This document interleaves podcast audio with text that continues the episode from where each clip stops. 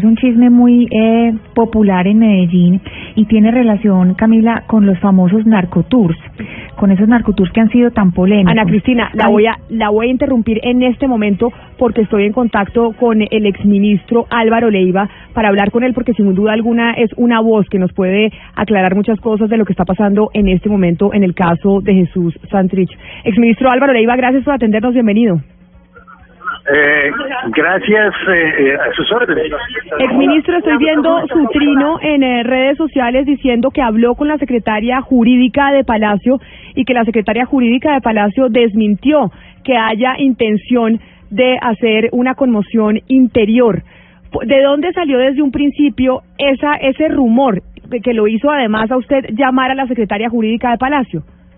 No, pues, yo debo agradecerle a través de su medio a Clara María González. Ella me, me llamó, me preguntó las fuentes. Yo le dije que había fuentes varias. Esta no es un no es un capricho, no es una invención. Entre ellos, eh, embajadores eh, acreditados en Colombia fueron convocados a las muchas, algunos de ellos a las dos de la tarde en Palacio. Usted puede confirmar todo esto. Hablamos del tema y me dijo, yo lo autorizo para que en nombre mío avise que no va a haber conmoción interior, que el presidente es respetuoso del Estado de Derecho, lo que dice eh, lo que dice el tuit, y que a su vez es respetuoso de la apelación que se está surtiendo en este momento de parte de la Procuraduría, es una manera de decir que es respetuoso de la JEP. Pero, exministro Álvaro Leiva, esa reunión que usted dice que hubo con varios embajadores en Colombia, No, yo de no, donde... yo no, no, yo no me he reunido con varios embajadores. Lo que he hecho sí es atender llamadas y obviamente comunicarme por WhatsApp. Y no solamente de aquí, sino de afuera. Entonces sí, eh, se alcanzó a, a decir que ya había un operativo.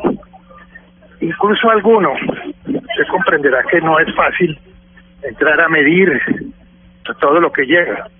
Alcanzó a señalar que ya se estaba adelantando el operativo. Entonces, esa es la voz que le llega a Santrich y que lo lleva a tomar esa decisión, la, de, la del intento de suicidio, suicidio. Después vino toda una, ¿qué le digo yo? Cúmulo de noticias, que se está desangrando, que no ha llegado el médico, en fin. Eh, por esto, por esta razón, pues se, movió mucha gente y se movieron las redes sociales. Y después de haber establecido dos o tres fuentes, me tomé la libertad de poner el primer tuit y una vez, muy amablemente, aparece la secretaria de jurídica del presidente, me dice, lo autorizo para poner un mensaje en tal sentido y es prácticamente lo que ella me dice, lo que pongo en el último tuit que usted conoció. Claro, pero doctor Álvaro Leiva es un tipo que ha estado pues curtido en los procesos de paz, que ha venido, ha estado acompañando incluso de manera importante el proceso de paz con la guerrilla de las FARC y todo el tema del posconflicto. Y me parece importante ahondar en lo que lo llevó a usted en un principio a pensar que el gobierno sí estaba pensando en una posibilidad de decretar la conmoción interior. Bueno, yo me muevo por los resultados, no por la especulación, porque porque termino desinformando y termina uno cayendo en un mar de, de contradicciones. Evidentemente hubo unas señales muy claras. No estoy hablando yo de rumores. Obviamente, pues yo no soy periodista, pero me copio de usted. Las fuentes me las reservo. Muy respetuosas, muy calificadas y además muy representativas. Eh, y, eso se movió por los lados de la cota.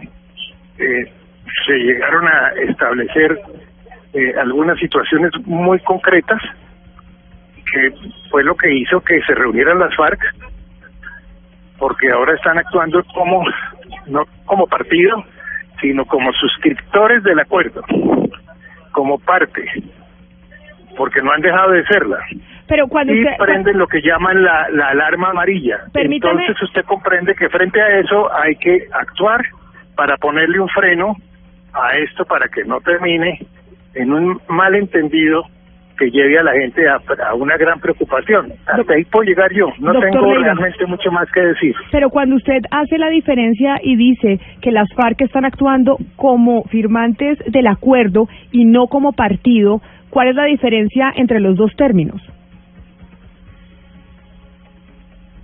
Doctor Leiva. Doctor Álvaro Leiva.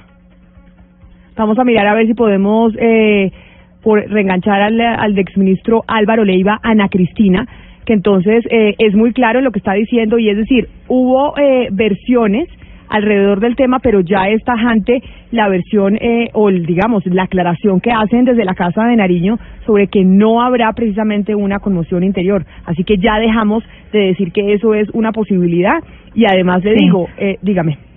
No, que además, eh, eh, no sé, pero a lo largo de este programa he recibido no sé cuántas cadenas de WhatsApp con la misma información y a todas les respondo lo mismo. Ya de, de diversas fuentes, no solamente eh, el trino del senador Benedetti, no solamente el señor Leiva, al servicio informativo de Blue, nos han dicho que no hay esa posibilidad de conmoción interior. Por otra parte, el IMPEC ya aclaró muy bien cuáles son eh, las condiciones en que está Jesús Santrich. Dijeron que primero que fue una autolesión, que ya es confirmado que fue autolesión, segundo que ya eh, se le brindó eh, atención médica. Y también el abogado nos informó que ayer sí le habían hecho el examen médico, que también se había dicho que no había eh, no se había dejado hacer el examen, ya nos confirmaron que sí, que sí le hicieron el examen médico ayer y que lo que sucedió hoy fue una autolesión que está bien, que está bajo cuidado médico.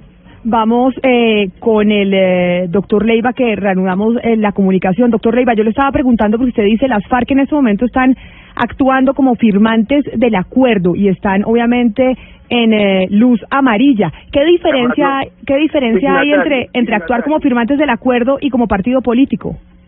Que eh, como signatarios son sujetos de derecho internacional porque en representación del acuerdo y de las firmas de ambas partes fue que el presidente Santos acudió a Naciones Unidas e hizo una declaración unilateral de Estado.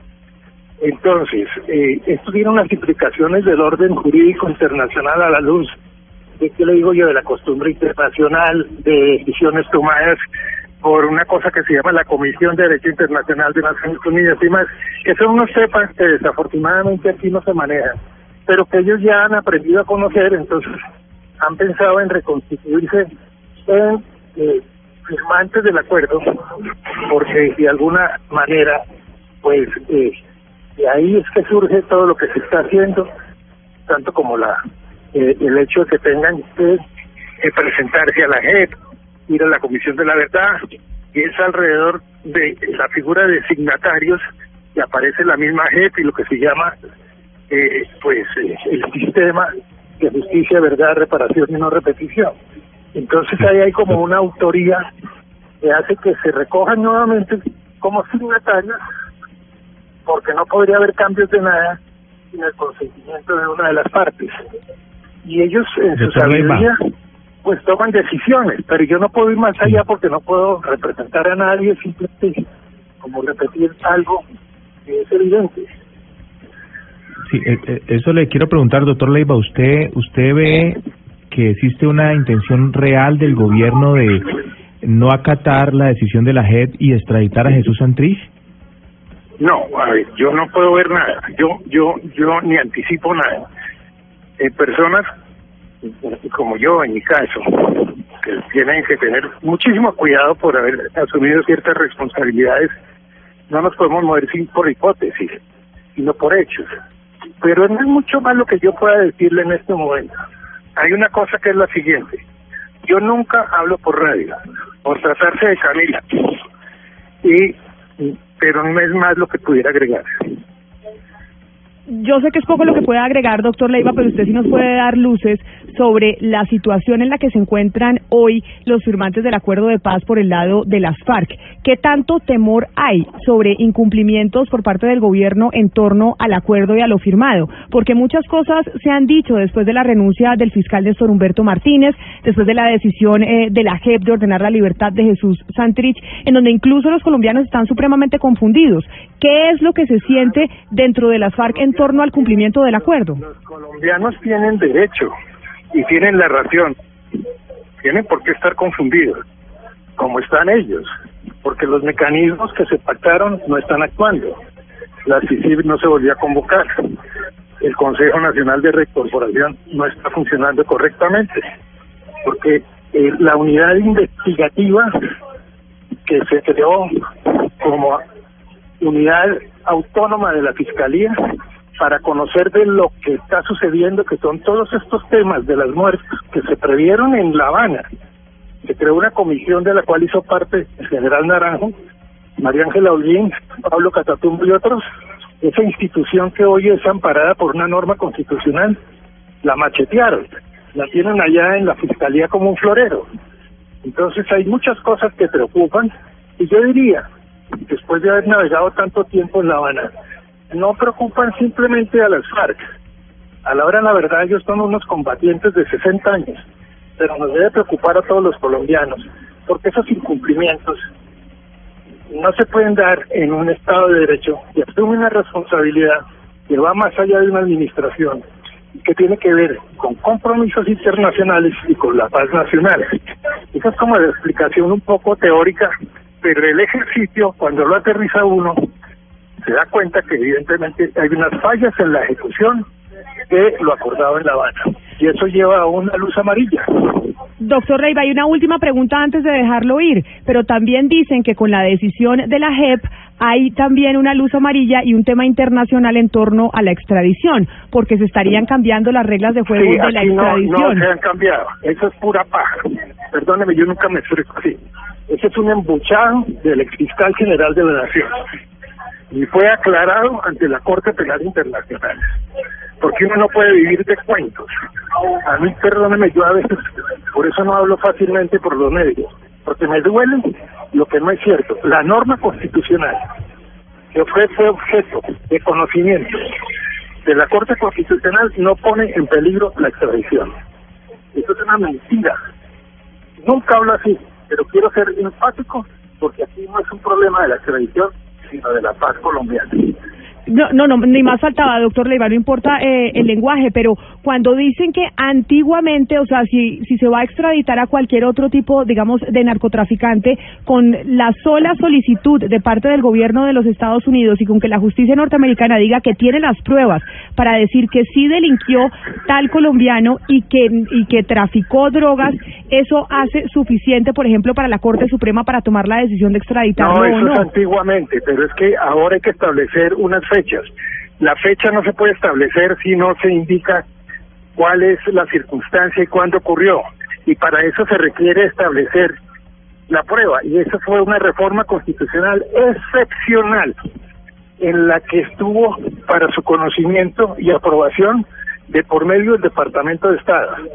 El representante de los Estados Unidos, mandado a La Habana por John Kerry, el señor eh, se me escapa el nombre en este momento, y éramos seis los que desarrollamos la, la, todo este engranaje de la JEP, uno de ellos americano, americano, y cuando se lleva este tema, siempre congelaba las conversaciones porque había que hacer consultas.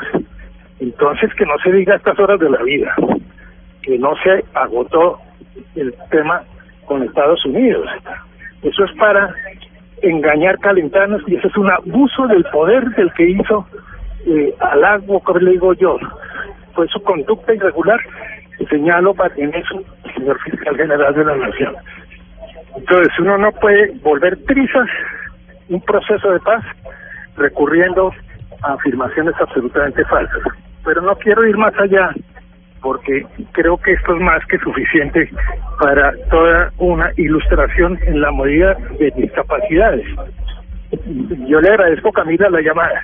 Doctor Leiva, muchísimas gracias por habernos atendido. muchas gracias. Feliz eh, tarde, son las 12 del día, 55 minutos, y también estamos en comunicación.